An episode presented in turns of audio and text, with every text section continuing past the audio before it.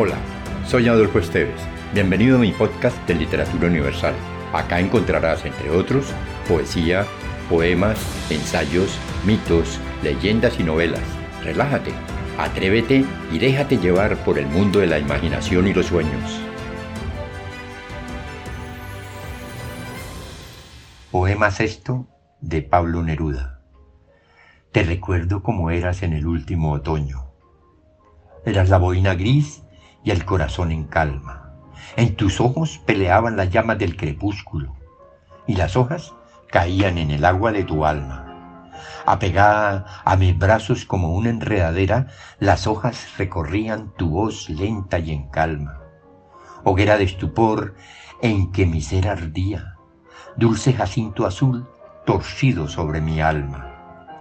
Siento viajar tus ojos y es distante el otoño, boina gris, voz de pájaro y corazón de casa hacia donde migraban mis profundos anhelos y caían mis besos alegres como brasas. Cielo desde un navío, campo desde los cerros, tu recuerdo es de luz, de humo, de estanque en calma, más allá de tus ojos ardían los crepúsculos, hojas secas de otoño giraban en tu alma.